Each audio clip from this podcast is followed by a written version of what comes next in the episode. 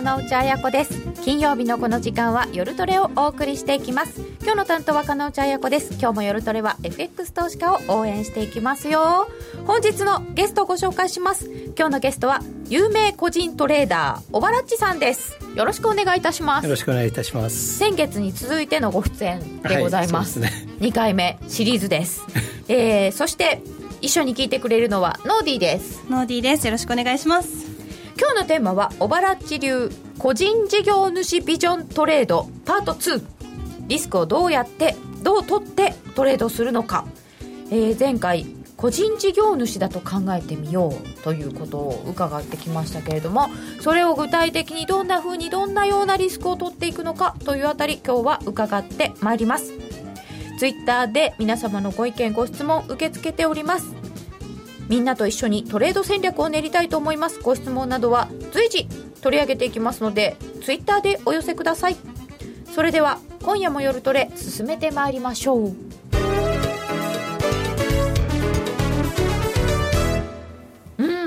んオバラッチこんなイメージのようです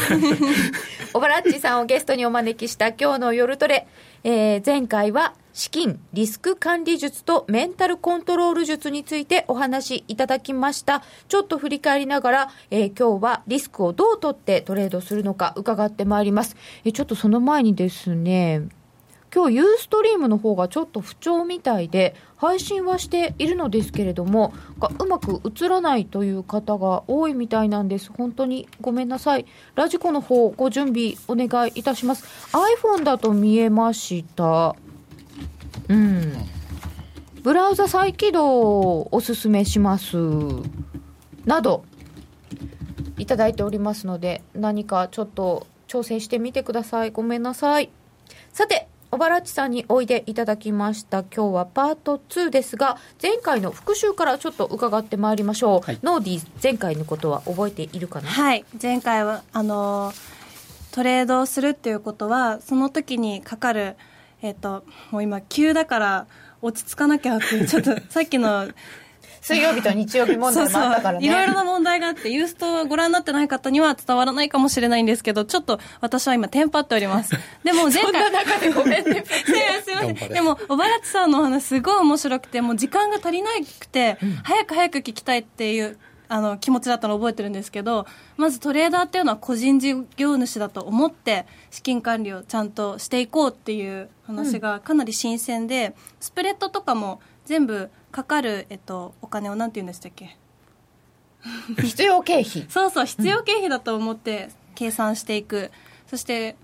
あのメンタル気持ちの部分をコントロールできないこともあるけれどできる限り頑張っていこうよっていうところ覚えております。はい。だいたいこんなところですか？はい。本当かな？もうやっぱりあの損切りは経費なんだと、うん、事業を行っていく上での、ええ、もう必要経費なんだそうですね。だから利益を上げるために必要なお金だから、うん、と割り切って損切りをしよう。ただまああの経費を使いすぎると会社あの利益上がらなくなっちゃうもんね。利益上がらなくなるんで、逆にだから経費を、必要な経費は使うけども、必要以上に使いすぎないようにコントロールちゃんと収益を上げてないのに、ね、接待だ、接待だってやってたら、大変なことになっちゃいますからね。そうだよね、それはだめですね。はい、でも、損切り、あの、すべてが悪というわけではないんだっていうことですよね。えねむしろ、あの、損切りをしなければ勝てないので、うん、あの、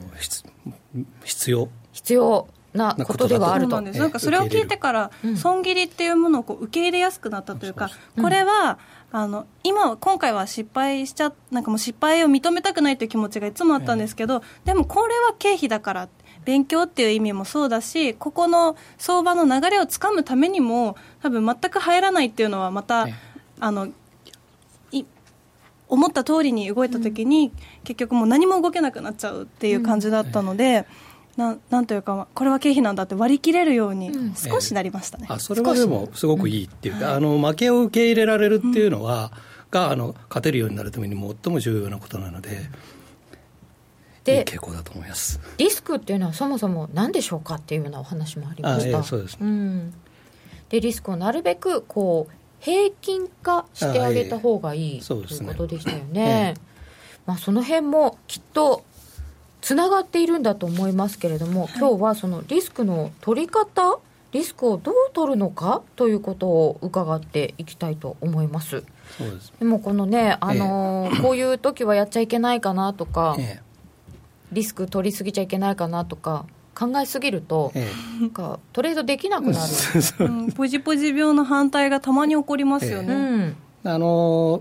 だから前回メンタルコントロールでメンタルを鍛えるのは難しいのでそうではなくて、そのトレードそのものから来るあのリスクっていうのは避けようがない減らしようがないけどもあの自分の方から発生するあのストレスっていうのが一番大きなリスクの要因になるから、そのストレスを減らしましょうっていう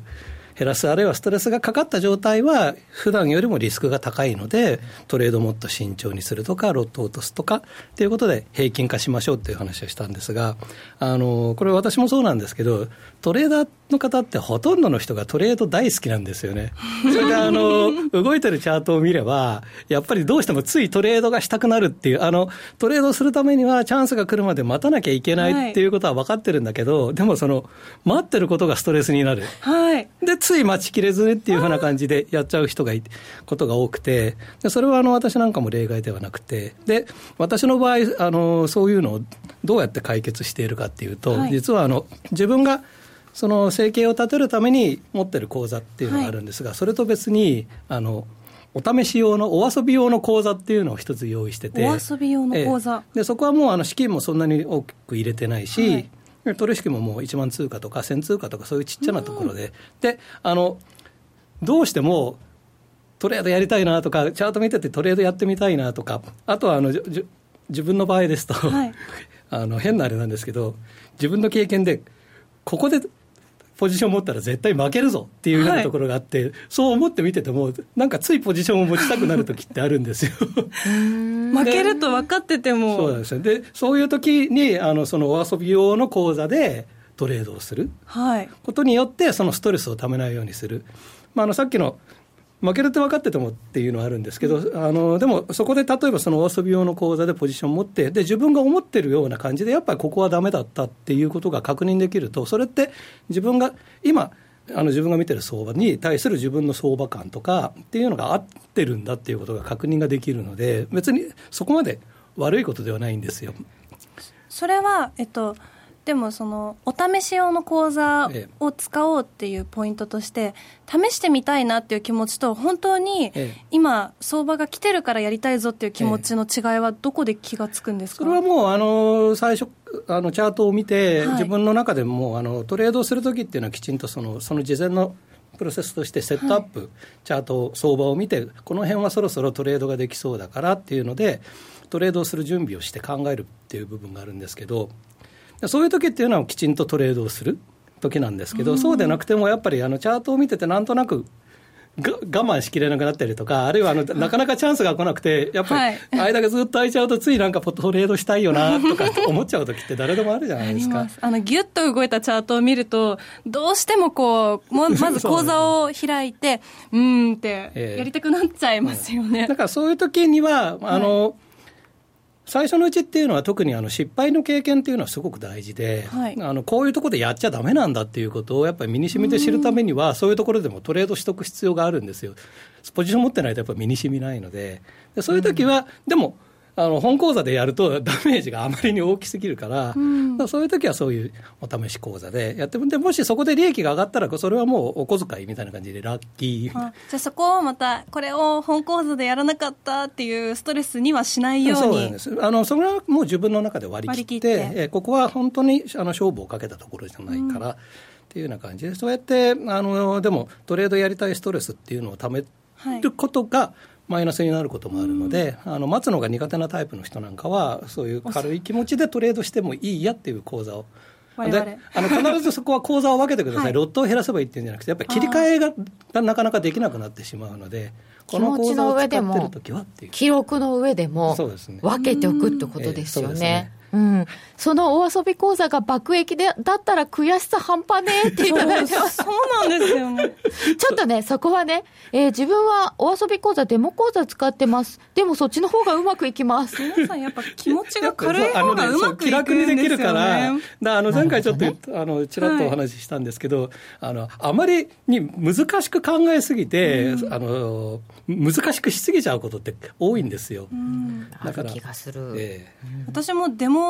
デモトレードバトルの時毎回なんだかんだ好調なんですよね、戦績が、うんうん、でも自分の本当の講座の方は、あまた今月焼肉食べに行けないなとか、そういう現象がたまに起こるんですよ。あと、まあ、あのそうですね、デモ講座の場合って、やっぱり実際にお金がなくならないのでっていう気持ちが、ね、気楽さはあるじゃないですか、はい、でもその気楽さっていうのが、やっぱりストレスがない状況っていうことだから、えー、どれだけストレスが、そのトレードの大敵かっていうところです。えーっていうのとあと今トレードをその本講座の時にはたくさん準備してる。って準備してる上でやらないものお遊びってことは本講座はものすごい準備しないと逆にトレードしちゃいけないんだっていうのが、うん、改めて確認しました、まあ、当たり前のことかもしれないんですけど、ドキッとしちゃいました。じゃあその辺も伺っていきたいと思いますけれども、はい、えー、そういうストレスをためないためのお試し用講座なども作って本講座でやるという時にあんまりうまくいかないよっていう人の理由、ええ。え、あのまあメンタルコントロールですとかストレスの話とかっていうのはちょっと別にしまして、まあ、あの自分がいろいろ相談を受けたりですとかセミナーなんかで話をしたりとかするときにあのやっぱりなかなかトレードが安定しないとかうまくいかない、あのまあ、全然勝てませんという人はちょっとあのまたもっと先前の話になってしまうのでそういうわけでそういうのではなくて、まあ、それなりにあれするけど勝ったり負けたりで負けが多いとか、それなりに勝てるんだけど利益がなかなか上がらないっていうところで停滞している方が結構多くて、うん、そういうのの理由っていうのが大体あのリスク管理の面でいうと2つあるんですよ。で1つはあのこれ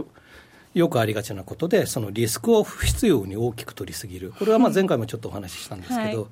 で取りすぎ。で実はそれと同じようにあのある程度勝てるんだけども納得いくトレードができない納得する益が上がらない理由としてはその逆にその取らないといけない必要なリスクを取らない、うん、取れないっていう。取れない。そうなんですよね。だからあの最初のうちにあの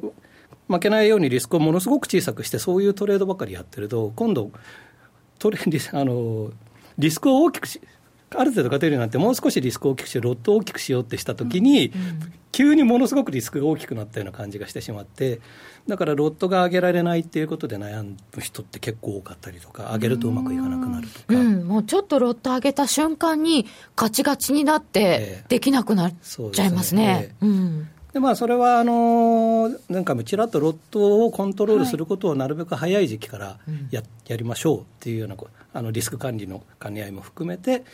あの最初のうちはあの少ない枚数でも買わないけどその少ない枚数の中でもやっぱりリスクの大小に合わせて、リスクがあの相場あるいは自分のリスクが高い時はロットを抑えるでそうでない時は少しロットを大きめにしてとかっていうトレードを早い時期からやってるとあのロットをコントロールするのが当たり前になるので、うん、その延長線上でロットを増やすってなるいうふうになると全くそのロット今までコントロールしたことがない人よりはストレスを感じずに済むのかなと、ロットのコントロールって具体的にどんなことするんですか？あの単純に枚数を増やしたり減らしたり。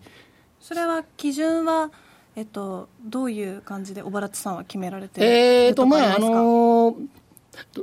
どうしよう。あの、その話、ちょっと、また話が長くなっちゃうところが、先、先取りした。話が先取り。あの、具体的にちょっとあの、お話ししようと思ってます。じゃあ、後で聞けるってことですね。そう。はい、今回は。あの、もう先に先に聞きたくてたまらないので、ノーディーはいつも大体先行っちゃうんだよね。いやいや、もう。でも、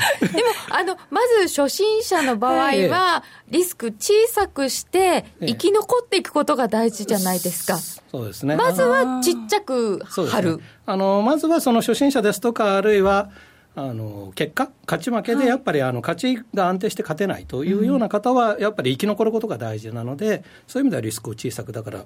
あのロットを少なめにするんですけども、でもやっぱり先ほども言ったように、その少ない中でも増やしたり減らしたりっていうのを、その自分のリスクの範疇の中で、リスクが高いときは減らす、でリスクが低いときはあのロットやや大きめにして勝負をするっていうふうなことをメリハリをつけるっていうことがすごく大事なので。最初から割とあの初心者からちょっと出したぐらいの時からそういうあのロットをコントロールするっていうことにな、えー、慣れないといけないですね。慣れといた方がいいと思います。お金ないのでずっとずっと全部1枚でやってますっていう状態だと、えー、そこまでなかなかいかないんですよね、えーで、そのリスクを取りすぎてるのか、小さすぎるのかっていうことなんですけど、えー、何を基準にして考えたらいいですか、えー、っとですね、まあ、だから、あのこの辺あたりって考え方がいろいろあって、じゃあ何を、先ほどの話だけど、何を目安に考えればいいのかっていうんで、うんはい、まあ、あのリスクが大きければ小さければって言っても、具体的なものがないので、分かりづらい。あるいはあのよく安定して勝つためには無駄なトレードを減らさないとだめだよって言われても、その無駄なトレードってどうやって判断するんですかっていうのがあるので、でまあ、あのこのあたりって考え方がいろいろあって、まあ、説明ちょっと難しい部分はあるんですけど、はい、私があのトレード始めた最初の頃にあのすごく重視してたものがあって。はい、あのありまして、それをちょっと今回説明したいなと思ってるんですが、うん、あのまああのこれ FX だけじゃなくて、あの株ですとか、先物なんかでもよく言われていることなので、ご存知の方も多いかもしれないんですけど、まあ、あの FX って、割とキャリアが短い方も多いので、知らない方も結構話してると多いみたいなんですけど、うん、まああのそのトレードの期待値っていう考え方があるんですよ。期待値、ええ、要するにこのトレードであのどういう状況だとどれぐらいのあの確率で利益が上げられるかっていうのがあって、まあ、それはあのまあ、期待値っていうのも、トータルで考える考え方もあるんですけど、まあ、今回は個々のトレードの話なので、まあ、その1回あたりのトレードの期待値っていうのをあの計算する。1回あたりのトレードの期待値を計算する、ことができるので。であの、ちょっとその期待値の計算、考え方っていうのをちょっと説明したいと思うんですけれども、はい、えあの本当はこれを画面に出していただく予定だったんですけど、本当に申し訳ないことですが、iPhone だと見られるらしいです、画面。で、ラジコで聞いていただいて、ハイブリッド視聴中という方がいらっしゃって、本当にありがたいことですが、すちょっと音がずれるらしいです。で、はい、えー、この1回あたりのトレードの期待値の計算式があるんですね。ええそうですね。あのー、これ、あのネットで、そのトレード期待値とかで検索してもらうと結構あの山のように出てくると思うんですけど、えー、ただまああの先ほども言ったように期待値っていうのがトレード全体で考える期待値とかもあるので、うんうん、まあ、そのあたりちょっとごっちゃになるかもしれないんですけどで、まあ、1回あたりのトレードっていうのに関してはあの自分がポジションを持つときにまあ、あの最初にちょっと式を言ってしまうと、まあ、リスクリワードレシオ要するに勝ち負けの割合っていうのがあるんですけど、はい、そのリスクリワードレシオをあの自分が期待できる勝率で割って、うん、でその数値からあの1引く勝率っていうのを引いたものっていうのが期待値として出ます。でまあ、リスクリワードレシオっていうのはあのリワードっていうのが、まあ、自分がトレードするときに想定している利確のピップス、はい、あるいはまああの利益額でも構わないです。はい、であのリスクっていうのは今度そのポジションを持とうとするときにやっぱり想定している損切りのピップス何ピップスぐらい。うんあるいはまあ金額でも構わないんですけど、うん、えでその、えーと、リワード利確のピップスをあの損切りのピップスで割ったものっていうのがリスクリワードレシオと言われてまして、まあ、これがなるべく大きい方がトレードとしては優位性が高いよ。っていうふうに言われてるので、まあ、あの単純に言えばこれだけで見ても構わないんですが、うん、ただあの、やっぱりそれに勝率っていうのがあの勝率がリスクリハードがいくら高くても勝率が極端に低いところだと、やっぱりやらない方がいいっていうふうな感じになるので。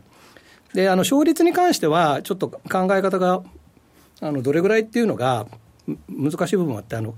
純粋なシステムトレードをされてる方は勝率ってその自分の使ってる手法の勝率って決まってるはずなんですよ。ルールをあの100%ルールでトレードしてる人っていうのは、それ何十回も何百回もテストして勝率っていうので出してるんで、うん、だからあの決まってるはずだけど、裁量でやってる場合っていうのは、勝率ってその時々で違ってくるので、まあ、あんまり細かく考え始めると、例えばどんな感じですか？えだからあの、例えば裁量でやってて、自分が今までやった経験で、こういう相場、こういう局面でのトレードっていうのは、比較的勝てることが多かったっていうのは、自分が得意なトレードっていうふうにし、うん、あの考えて、で勝ったり負けたり、割とあのあの重要な感じの場合は、まあ、普通のトレード。であの自分のルールとかトレードのやり方で、ここ、ポジションは持ってもいいいいんだけど、でも過去のこととか、あのトレードノートとかつけてらっしゃる方は分析されたりもしてると思うんですけど、で、あんまり勝てないことが多い。っていうようなところは、まあ、あの勝ち目がないと。それってでも、何度も何度もやってないと、経験たまってこないと分かんないですかね、えええ、それはやっぱりある程度、多少は経験が必要にはなってくると思います。うん、うん。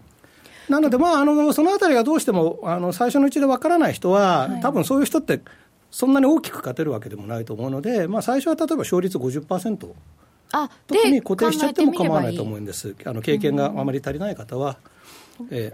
ー、例えば、利益の確定が、えー、えー、10ピップスと考えているとするじゃないですか、えーえ。ー、で損切りも10ピップスで設定しているとすると、えー、えー、これはゼロですよね。えー、とそうですね。あの、それで勝率が50%の場合、さっきの式で計算すると、期待値がゼロになるんですよね、うん、でゼロになるっていうことは、利益は上がらないんで、はい、あの少なくとも利確がもうちょっと大きいか、勝率が51%を超えるぐらいでないと、うん、そのリスクをトレ、ポジションを持つのはリスクなので、はい、リスクをかける価値があるのかどうかがちょっと微妙になってきます、その労力とお金をかけて50%、え。ー、うん、そうそうですね。であの逆にですね例えばじゃあ利確が20ピップスが望める、はい、で損切りは10ピップスぐらいのところっていうので、うん、チャートを見て判断ができた場合だと、はい、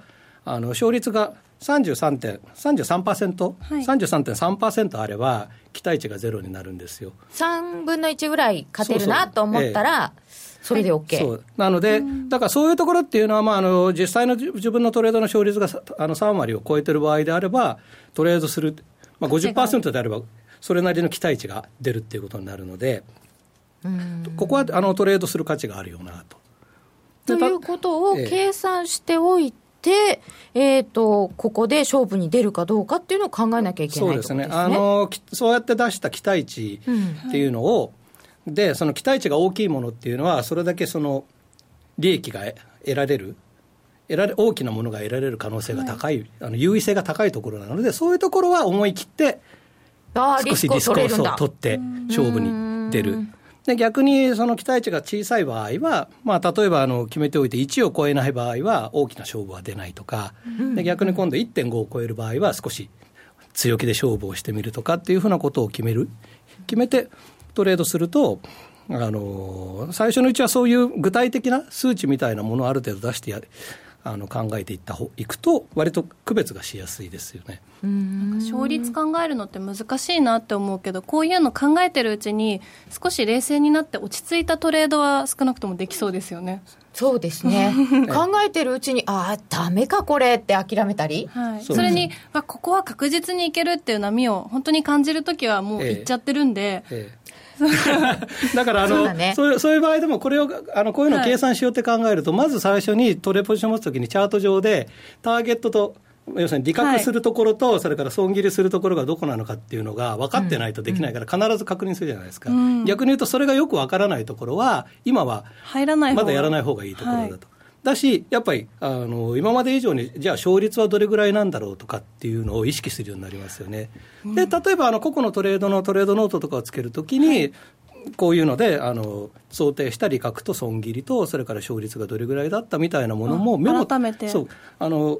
メモっていうかそういうのも書いていけば、はい、後々こう分析していくときに、はい、ここは期待値が高かったと。うんでもこういう時は期待値が自分のトレードでは低いんだとかで実際の勝率はあんまり高くないんだっていう分析をするのの手がかりにもなりやすいので。バックテストする上でもこれを考えておくのは大事なんですね。そうですね。面白いというかなんか本当にこう相場動いてるとついポジションを持ちたくなっちゃう時ありますもんね、えー、でなんか持ったものの上がる気持ちがしてたからなんかどこまで上がってもこう30ピップスぐらいじゃまだまだだなとか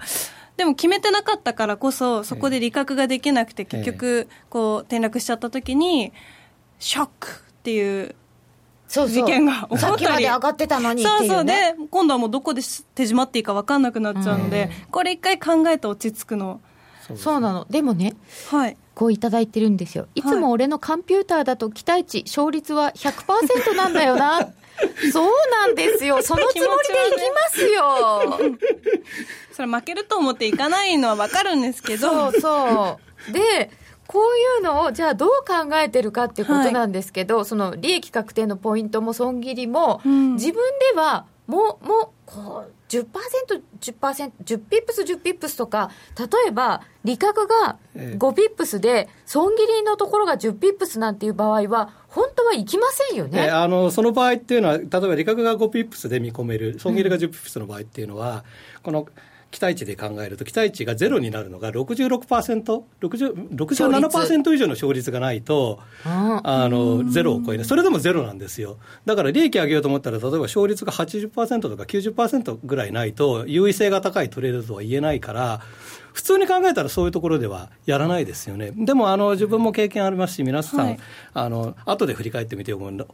わ私なんでこんなとこでポジション持っちゃったんだろうみたいな。後になって見てみると、こういう状況、望める利確が5ピップスぐらいしかなくて、でもロスカットは10とか15ぐらいなのに、ついポジションを持っちゃってるっていうようなことって、結構うまくいかない人って多いんですよ。それをやっぱり事前に避けるっていうことも非常にあのトレードを安定させるためにどうするかっていうことをいろんな人人に聞くと、はい、私も含めてほとんどの人がある程度のレベルになると無駄なトレードを減らすことですって。こういうのはもう無駄なトレードの典型ですよね。だってせっかく勝っても得られるもの少ないし。100あるんだったらじゃあもっといいとこで行った方がそうなんですよね。ね。自分のお金をそこに預けるわけなので あんまりこう確率の高くないところ、えーいかないですよね、本当はね、ね、でも行っちゃう場合があるので、それ気をつけましょうなんですが、はい、じゃあ、どういうふうにして、その本当だったらそこ行かないよねっていうようなところに、あのエントリーするのを避けられるか、えー、あのー、これ、あのー、皆さんに、はいよく考え考えてほしいけど、私の場合もそうなんですけど、あのトレードするときっていうのは、チャートを見て、チャートがパッパッパッと動き始めたから、うん、ああ、ここいいやっていうので、入るトレードっていうのは、やっぱりあまり良くないトレードなんですよ。まあ、もちろんあの急騰急落した時にも追っかけるしかないやっていう時はあるんですけど、うん、その時はちょっと例外として、はい、あの初心者の人はちょっとハードルが高いので、うん、それ以外のところっていうのは、あのチャートを見ていて、例えば、はい、あの動いてるチャートが、あのボディの小さいローソク足をつけてもみ合いとか始める？実体がちっちゃいやつ。そうですよね、はい、そういうところっていうのはあのある程度それまでどちらかに傾いてた力の均衡っていうのがある程度こうバランスが取れるような状態になってきてるので。でそれがある程度ブレ続いた後ブレイクしたら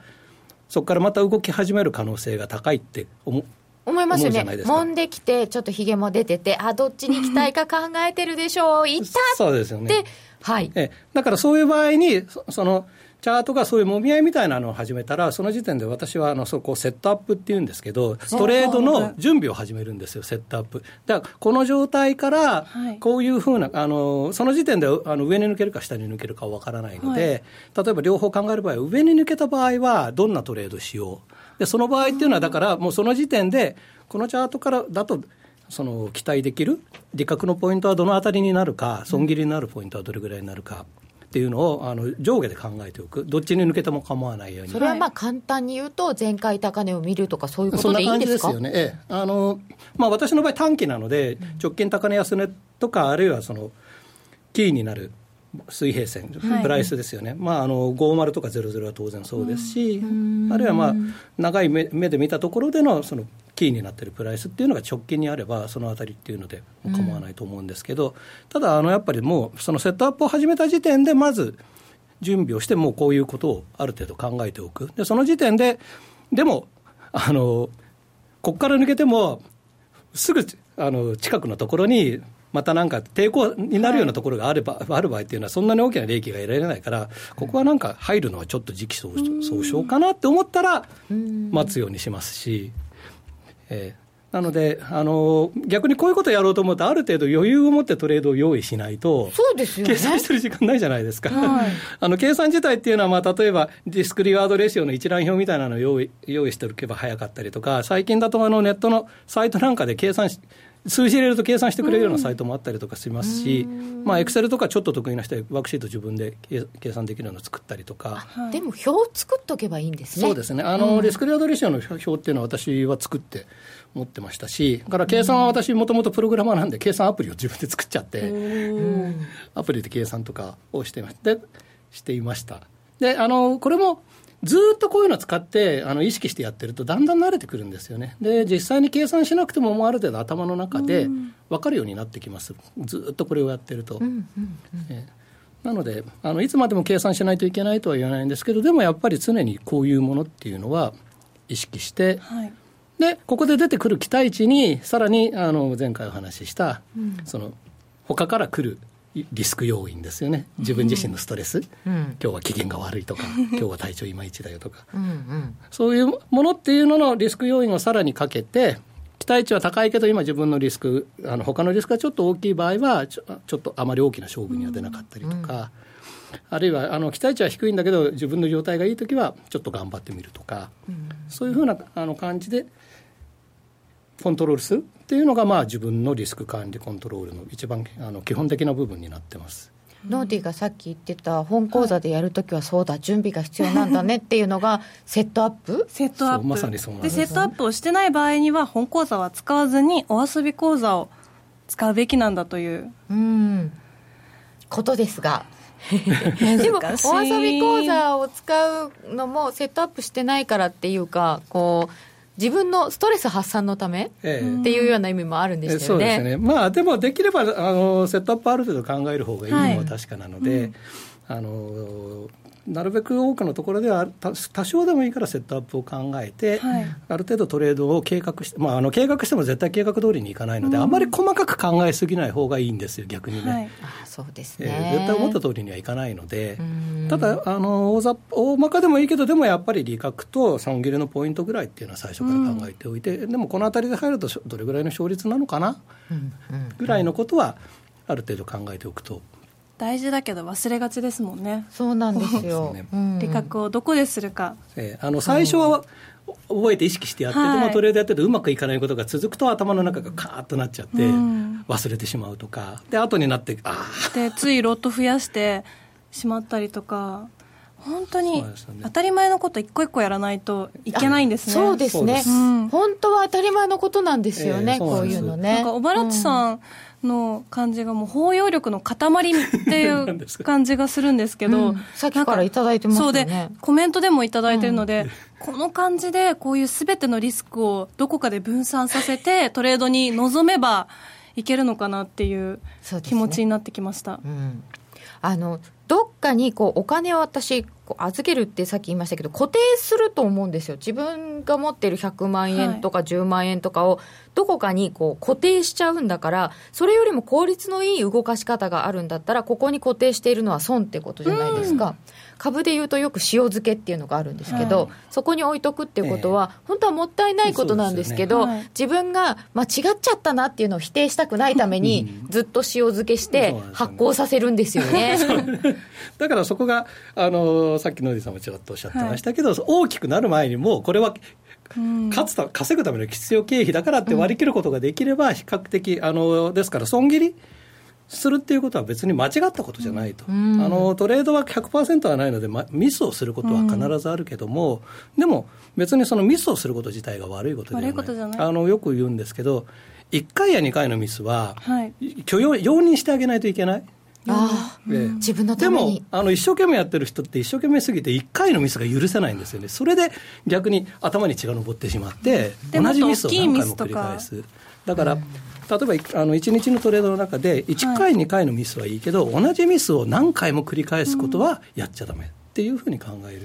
る、だから同じミスを2回やったらちょっと落ち着きますそうあの落ち着くあるいはちょっと場所をあのパソコンの前から離れて少し落ち着いてみるとか少し自分であの自分のトレードを検証し直してみるとか、うん、そういう時間を持ってあげればいいのでクールダウン、ね、だってお米とか牛乳とか腐らせてそれが味噌とかチーズになる確率ってすごい低いじゃないですか。適当にやったら、えー、そういうことですよね。そうだね。そうですね。困ってる鹿内さんが。言ってみたかっただけ、ね、そうだよ。腐っちゃっただけではお味噌にはなってくれないよね。なってくれないんです。ちゃんと計画的に腐らせないと。計画的にある種の木を使って。はいでも小原さんあの安定しないとトレードが安定することが大事っておっしゃいますよね。あえそうですね。利益とか、安定しない場合は、そのリスクの取り方がまだちょっと少なすぎるか、大きすぎるかだよ、ね、あの安定したトレードをするようになりたいっていう、うん、あの話とか質問はよくされるんですけど、うん、あのその安定してトレードをやりたいっていう方が見てるのが、ほとんどが安定して勝てるようになりたい。でも、本当に結果が安定してるトレーダーの方っていうのは、自分の知ってる人なんかでも、あの勝ちも負けも安定してるんですよね。だから負けが安定してるから、要するにコツコツドカンみたいなことをほとんどやらない。だからこそ、経費であっていく。ああ、そうか。え、でも相場っていろんな時があるじゃないですか。ええ、すごく、あそうか。だからそれに合わせて、自分が取る量を変えなきゃいけないわけですよね。そうですね。うん。うん脱発行トレード、ノーディーナイス例え。ということで、えー、今回は2回目、小原地さんをゲストにお迎えいたしました。あの、具体的な小原地さんのトレードのお話は、また機会があれば、えー、また次の機会に、はい、伺えればと思います。えー、今日は小原地さんでした。どうもありがとうございました。ありがとうございました。桜井英明の投資知識研究所11月号桜井英明のリート辞典パート3今こそリート投資。配当で投資を考える時代が来た。好評発売中。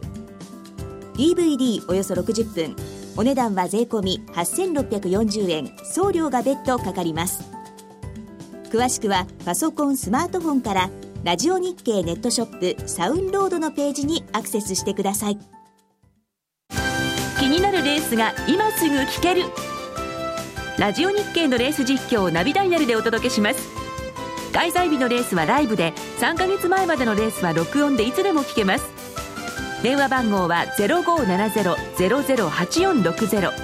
0570-008460 0570を走ろうと覚えてください。情報量無料かかるのは通話料のみ。ガイダンスに従ってご利用ください。今後治るかもしれない。教えて高野さん。高野さんのリスクコントロールの考え方あれそういうの教えて高野さん。教えて高野さん。高野さん。もう一回いく？もう一回。せーの。教えて高野さん。おおすごいすごい。えー、今日は教えて高野さんコーナーは今バラッチさんにもリスクのお話していただいたんですけど、はい、高野さん流のリスクコントロールの考え方。です難しいですね、うん、あのというか高野流っていうとですね、かなりいい加減なので、皆様にお勧めしているものということで、はい、高野さん流ではなくて、はい、高野さん推薦の。はい。私、個人的には結構あのアップダウンの激しか激しいディーラーだったんで、はい、あのやられる時は思いっきりやられるみたいな。プロのディーラーさんとやっぱりちょっと違いますでしょうね、そうですね。考えなきゃいけないことが、はい、はい、そう思います、あのやっぱりあの大事なお金ですから、まあ、もちろんわれわれも大事なお金なんですけど、ただ、そのなんていうか、やっぱり取り返せないお金をなくしちゃうのが一番よくないんですよね。で、自分がどのぐらい儲けられるかっていうのを、自分のなんていうのかな、あの過去のそのトラックレコードで把握してないと、だ例えば1日にどんなに頑張って、すごくいい相場で、あのものすごく奴隷、例えば自分が思った通りに動いて10万円ぐらいしか1日で儲けられない人が、例えば1日で30万、40万やられちゃうっていうのは、やっぱりそれナンセンスなんですよね。そうですね、うん、だからそこを自分がマックスいくらぐらいだったら儲けられるかっていうのを分かってないと、あそっか、はい、ダメなんですよね。それ、どうやって分かるんですか？まあ、数やらやるしかないですね、でちゃんとそれ記録してって、だから最最初は少しずつやってって、であとはよくレバレッジ、レバレッジで、どのぐらいレバレッジ、うん、あの使っていいんですかとかって聞かれるんですけど、別にお好きにどうぞって感じじゃない、レバレッジって あのすごい表面的なもので、まあ、もちろん規制があるんで、25倍以上はできないですけれども、あんまり大事じゃないんですよね。もうはい。あの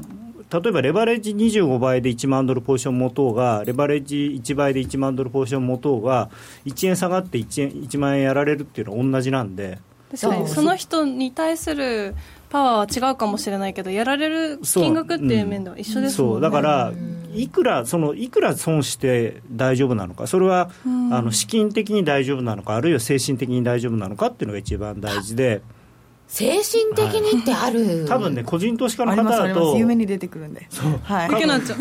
あの個人投資家の方はその資金的なことよりも精神的なことの方が大きいと思うんですよ。えゆきなちゃん夢に出てくるの？そうですよデモトレ中なんてもう夢には出てくるわ寝言では言ってるわハーゲンダッツがハーゲンダッツ。がはいデモトレでそれだったら大変ですよね。そうですよ。リアルトレードの時はもう多分大変なことになってると思います。でもね、その、まあだから、なんていうのか、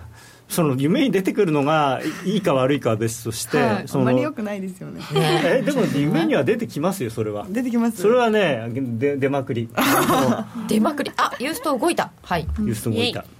あのー髪ボッサボッサだった。ユーストついて初めて気づいた。でもね、あの実際その、まあ、夢は見ますけど夢夢に出るとかっていうことじゃなくて自分がなんていうのかな自分をコントロールできなくなる金額ってどっかにあるんですよね。これは多分個人の人でもプロでも同じで。あのある程度以上のポジションを持った瞬間にあの平常心でいられなくなる、これ徐々にじゃなくてあるところでそうですね。ピキっていくん臨ですか界点があねりますね。どっちかというと物理学的ですね。あの だからよくあの金融工学と金融物理学って言うんですけどあの金融工学僕はインチキだと思っていて金融物理学の方が正しくてなんかどっちもダメそう。あの物理学って何を言いたいかって例えばガラスのコップ。ガラスのコップをえー例えばゆきなちゃんのお父さんみたいな人がギューッと握るとあのほとんど変形はしないじゃないですか。ただそのある臨界点超えた瞬間にガチャってなるわけですよ。ああそう。徐々には割れないですそもね。うんそうそうそう、うんうんだそういうもんなんですよね。プラスチックだったらほらだんだんぐにょーんってなってって最後パリンなんだけどガラスだとほとんど変わらないんだけど最後パリンっていくっていう。ああトレードの体制はガラスでできているわけですね。そうですね。まああと相場そのものもそうなんです。うん相場もバランスで成り立っていてこうやって動いててそのあるバランスが崩れた瞬間にバーンと動く。確かにじわじわ上がる局面ってそこまで上がるまあ下がるまあそういうのありますよね。あるけど、うん。そんななんかそれよりもドンって動いて、うん。っていう局面の方がね。うん。ある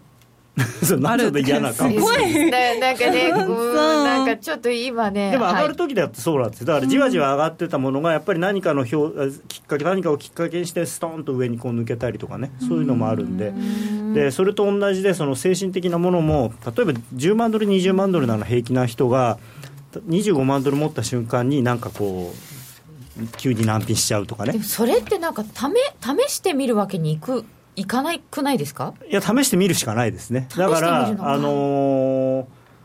そういう時もちゃんとストップロスは機械的に入れておけばあただその時の精神状態って自分である程度なんか新しいタブがどんどん開いてくるんですけど3 4これ千どう5千円とかだったらあんま気にしないのが1万円あそうそう2万円超えた。らもうなんか2万円も4万円も一緒じゃないってなるようなあそれもうそういう完全感じでにすよねきっと。そう,、うん、そういうなんか前に高野さんが話してた。そうそうそうそう。行動心理学的にはそうなんですよね、だからそれは2万円じゃ耐えきれないじゃなくて2万円でも4万円でもだってもうでもいいやもうどうせ2万円やられてるんだったらもうこの2万円も4万円も一緒だってなっちゃう。それはだからなんていうかなもう自分のそのコントロールから出ちゃうんです。もう外出ちゃったらもう投げやりになっちゃうっていうか、でりさちゃんのように真っ赤っか。とかゆきの見てお箸を落として。フリーズ。なっていくんですかね。その金額を自分で知るっていうのすごい大事ですよね、それでその金額が分かれば、じゃあ、例えばノーディーだったら10万円だったら大丈夫とかっていうのが分かってれば、じゃあ、その10万円以内にあのストップロスを置くためには、今の相場だったら、まあ、このぐらいストップロス離したいから、じゃあ、ポジションはどのぐらい持っていいんだなっていうのが分かるんです。な。るほど。やっぱりストップロスを置く位置とかちゃんと考えないまあ、といけない行く位んですね。置っていうかね、置く位置はもうある程度チャートで決まってきちゃうんで、逆算してポジションの大きさを決める。そうですね、自分の限界点臨界点行き地を探してみたいと思います、はい。お知らせです。相場が大きく動き始めた今だからこそ FX にチャレンジしてみませんか？FX プライム by GMO では多彩な FX 商品を提供しています。自由に取引できるスタンダードな FX なら選べる外貨を、ストラテジーを選んだり作ったりシステムトレードをするなら選べるミラートレーダーとちょいトレ FX。そして値動きが小さくても取引チャンスがあるバイナリーオプションの選べる外為オプション。自分の投資スタイルに合った FX を選べます。FX を始めるなら FX プライム by GMO をご利用ください。株式会社 FX プライムバイ GMO は関東財務局長金賞第259号の金融商品取引業者です。当社で取り扱う商品は価格の変動等により投資額以上の損失が発生することがあります。取引開始にあたっては、契約締結前交付書面を熟読、ご理解いただいた上で、ご自身の判断にてお願いいたします。詳しくは、契約締結前交付書面等をお読みください。FX トレンドの真実パーソナリティ陳正人と学ぶ FX スキルアップイベントを11月29日日曜午後1時半から虎ノ門琴平タワーで開催。抽選で70名様を無料ご招待。お申し込みはラジオ日経ホームページトップのイベントセミナー欄から。締め切りは11月19日。競馬中継が聞けるラジオ日経のテレドームサービス。東日本の第一放送は0180-99-3841、99-3841。西日本の第二放送は0180-99-3842、99-3842。情報量無料、通話料だけでお聞きいただけます。朝礼の3分スピーチ、話すネタがないよ。はい、ラジコ。晩ご飯のメニューが決まらないわ。はい、ラジコ。野球やってるのに残業だ。はい、ラジコ。寂しくて。眠れないの。はい、ラジコ。あなたのそばにいつだって、スマホで聞ける、パソコンで聞ける、ラジコ。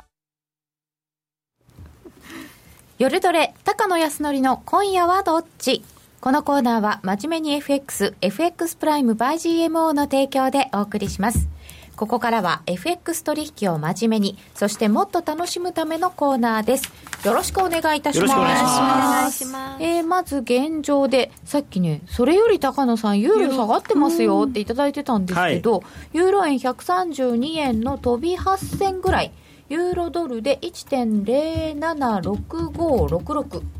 な、な、なんですか？これは、えー、っとね、20時よ35分ぐらいから急に折り返し、なんか三角になってる。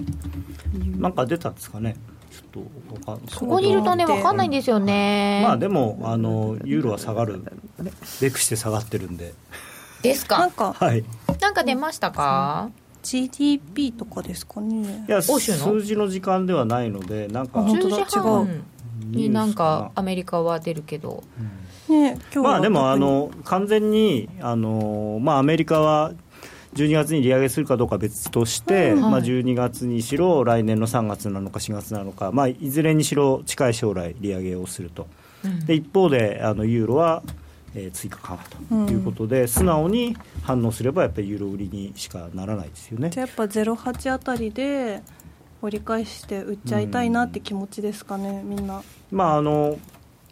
丸八。ちょっと前ちょっと前というか、はい。いつ頃かな。ユーロドルうん。あのユーロドルもう一回下がるかもみたいなことを言うとですね、うん。結構あのええっていう顔されたんですけど 1.1 1.15とかぐらいまで行ってた時にね、はい。はい。それでももう1点、まあ、前の安値、1.04の半ばなんていうのは1000ポイントも下なんだからそんなもんないでしょとかって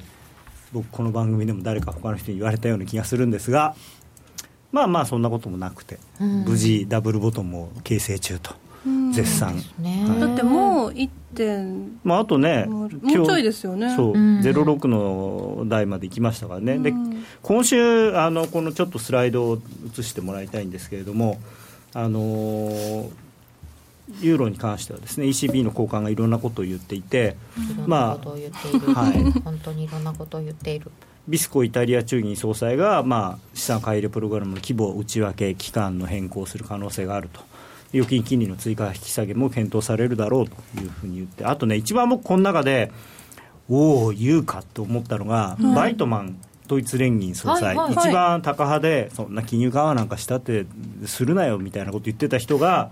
まあ、金融緩和のことを言ってるんじゃないんですけどユーロ圏とアメリカの金融政策の軌道はおそらく一段と乖離する見込みだと。でこれが為替相場に反映しても驚きではないと。でユーロ下がって下がっても不思議ないよねって。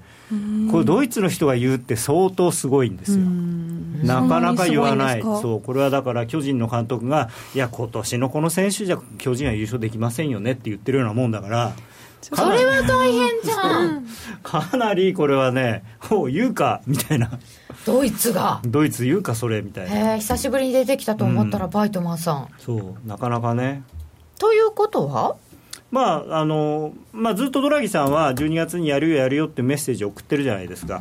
で今今週もその12月に金融緩和の度合いを再検討すると、その他の手段を活用することもできるっていうふうにはっきり言っておっしゃってるんで、まあ、おそらくあの期間の延長規模、規模の拡大、それから買い入れ対象にあの、まあ、地方債含めるといったような、なね。はい、そういう種類の、まあまあ、ちょっとね、国債だけだともうなかなか買えないんで。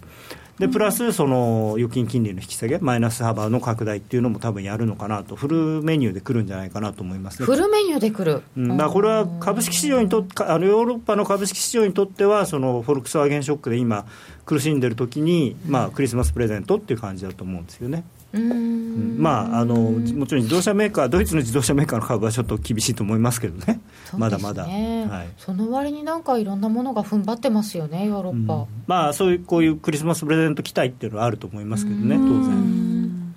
ということは、はい年末に向けてユーロは下がる方向で。そうですね、まあ、年末というか、12月の頭にあの ECB があるんで、まあ、それに向かっそこまでて。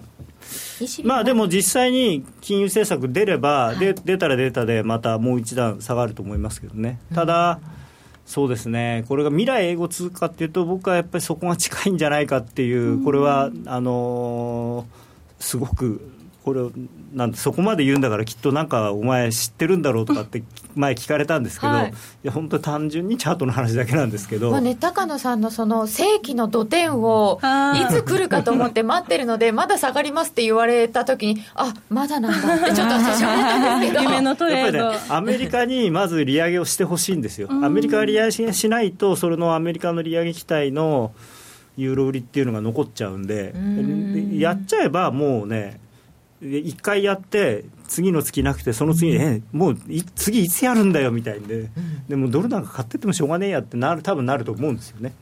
どっかで。あ一回やってそこの後にやらなくなったらってことですか？現実がわかるというか。うん。やっぱ無理だったねっていうか、まあ、やっても別に何にも世の中変わんないんだなっていうのがよくわかると。なんか、ほら、十何年ぶりの利上げなんで、やると、なんかすごい世の中が変わるんじゃないかっていう、どっかはい。その期待というか、恐れというかがあるんだけれども、まあまあ、確かに0から0.25が0.25から0.5になって何が変わるんだっていうね、うん。現実に気がつくんじゃないかなと。とはいうものの、はい。やっぱりまだ恐れてますよ。もちろんもちろん、だから実際にやってみて、しばらくしないと落ち着かないんですよね、だからユーロはまだもう一段安あると思ってるんです、だからパリティまであるかどうかっていうのはちょっと分かんないです。けど、まあ、もう結構近いところまで来ましたけどね、また。じゃあアメリカがとりあえず利上げを現実にやっちゃうことがまず先。そうですね、で、うん、やった場合なんですけど、はい。この間の雇用統計からのドル買い、ちょっと今、一服になってるっぽいんですけど、すね。はい。その後、12月の FOMC までの動きで、FOMC であった場合、なかった場合、まあ、まずはあの12月の4日、はい雇用統計雇用統計まあ、これで2か月連続ですごくいい数字だったら、もうほぼマーケット 100%, 100まではいかないけども、90%ぐらい織り込むと思うんで、はい。それで逆にやらなかった時は大変ですよね。そうですだからそれはもうね、あの逆に言うと、ジャネットは追い込まれる、もうやらないわけにいかなくなっちゃう。じゃあやっぱりまず、また次の雇用も統計見なきゃいけだからなくて、あの数字が、なんていうかな、春の珍事ならぬ秋の珍事かもしれないわけですよ。あそこだけね、27万になって、あれが変だったよってなっちゃうかもしれない。う。ん、下手したら前月分が5万人下方修正とかね、まあ、5万人で済めばいいけど、であんなにやられたのに。実は18万人でしたみたいなね、あうん。そういうリ修正があるのがね、雇用統計の嫌なとこで、修正あんなにするんですもんあんなに修正するのに、あんなにいちいち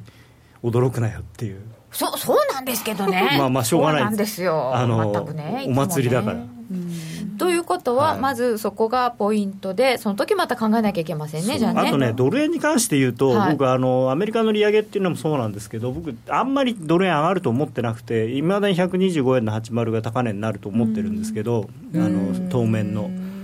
僕、ちょっと原因はやっぱりね、どう見てもまずいなと。また落ちてきましたね。そうそうそう。でこれ完全にもうこの月足のチャート見てもらうともう完全に切れてるわけですよね。月足月足月足。あの原今油相場はい。の月足、もうああの完全に切れて超長期の超長期のやつ。完全に切れてるし、あとこうもっと短期のやつ見ても、ここしばらくのもみ合いの加減をスルッと昨日あっさり抜けて まあ一昨日の引けで抜けてて昨日さらにズドンと来てるわけですよね。だから、まあ、少なくともこれ、40ドル割れて、この前の安値を頼みやすいのは動きにはすごくなりそうなんですよ。でそうなると、やっぱり、あのどうしてもリスク回避の円買いっていう感じになりやすくなるんですよね。あの本来は原油が下がることは日本経済にとっていいことではあるんですけど、そうですよねあとはあの当然、原油が下がるっていうことは貿易収支、日本の貿易収支、黒字が増えますから、でずいぶんあのやっぱりこのアベアベノミクス相場でドル円がわーっと上がってきたのっていうのは、貿易赤字のせいもずいぶんあったと思うんですよ。でそれがもうだいぶ変わってきたんで、あのーそうなるとやっぱり上はそうそう買えないなっていうかイメージになってくると思うんですよね。年初は140円とか言ってたのにね僕も130円って言ってました。まあでもしかもあれ6月から9月の間で130円って言ってたんで、まあ外しましたけどその外れた理由が非常にクリアなんで今年は。だからあの僕はかなり遅い方だったけど多分6月。でその後は9月に利上げ開始があるのかなと思ってましたけどそれがなかった。で日本は追加緩和をやると思ってたけどなかった。でなさそう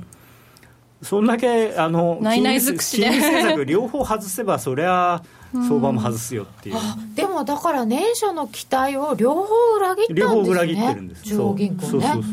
う。めったにないことですかねそんなあっちでもこっちでも、ねまああのそういう意味ではマリオはちゃんとやってるマリオはちゃんとやってる、そこだけだからやっぱりガンガン下がっちゃったわけですよね。そうそう ECB だけはあのやっぱりやることやってるということで今夜はどっち？まあユーロドル売りますかみたたいな。あユーロドル売っときどれますか。ぐらいで売りますか？1点。今いくらなんだろ今が。1.076ううわー今日の安値圏ですよね、うん。そうなんです。ちょっと嫌ですね。どうしよそうですね。うま安値圏ですね。ああの目つぶって売り売りましょうと言いたいところなんですがじゃあこれじ1.08だった実は今日アメリカ休日なんですよねみたいなあ昨日か。昨日昨日昨日。昨日だ。株はやってたけど、だからどうかな。まあでも今日この後これね10時半すごい。小売り出ますよ。小売りレンガきまあいい数字が出るんだったらユーロ売りになると思うのでドル買い、お試し売り、うん。だからちょっと売っとくといいかもしれないですね。もしくは戻り売りくらいで。多分ね、あのーアメリカの数字はいい数字出るんだと思います、しばらく、だからその一応利上げという方向で、数字を、あそっか。だからそれと関係ない百貨店のなんか業績見通しとかはやまあまあ。悪めで、うん。あれどうなの？小売りってなってるけど。でも小売り弱いと、やっぱりそ、あのーじゃあ、なんで雇用統計あんなに良かったの？みたいな、変ちゃいますよね。変でしょ？っていう。でこあの雇用統計だけが突出していいっていうことになると、やっぱり利上げしにくくなるんですよね、であの本来はね、本来は。ただ、いや、あんなに雇用統計いいのになんで利上げしないんだってみんな言い出すんで、だから一応、他のやつも良さげにしとく良さげにしとく、はい、ということでとりあえずユーロドル売っときますか？ということで 高野さんの「今夜はどっち?」でした、はい。高野康則の「今夜はどっち?」このコーナーは真面目に FXFX プライム by GMO の提供でお送りいたしました。えーさて今日はリスクの考え方というお話がすごくうー多かったんですけれどもこの年末年始っていうのもリスクとしては結構高そうですかね？情勢としては。うーん。まあでも年末年始はあんまりそんなに普通の週末1日増えるだけですからね。今年特に少ないかもしれない、今年はだからすごく為替をやってる人にとっては為替の業者にとっては曜日の並びがいいんですよ。三が日休めるから。逆になるほど。そう。逆にお休みができるという考え方もあるんですね。あとね僕好きな言葉がありまして、はい。ノーリスクノーリターン。そうなんですよね。そうリスク取らなきゃ儲かんないんですよ、だからそのいかにリスクをこう適度に取るか。それをコントロールするか、ガンガン取ってこうぜって話じゃないですもんね。そうだね。よくバランスを考えたいと思います、そろそろお別れのお時間です。来週の夜どれもどうぞお楽しみに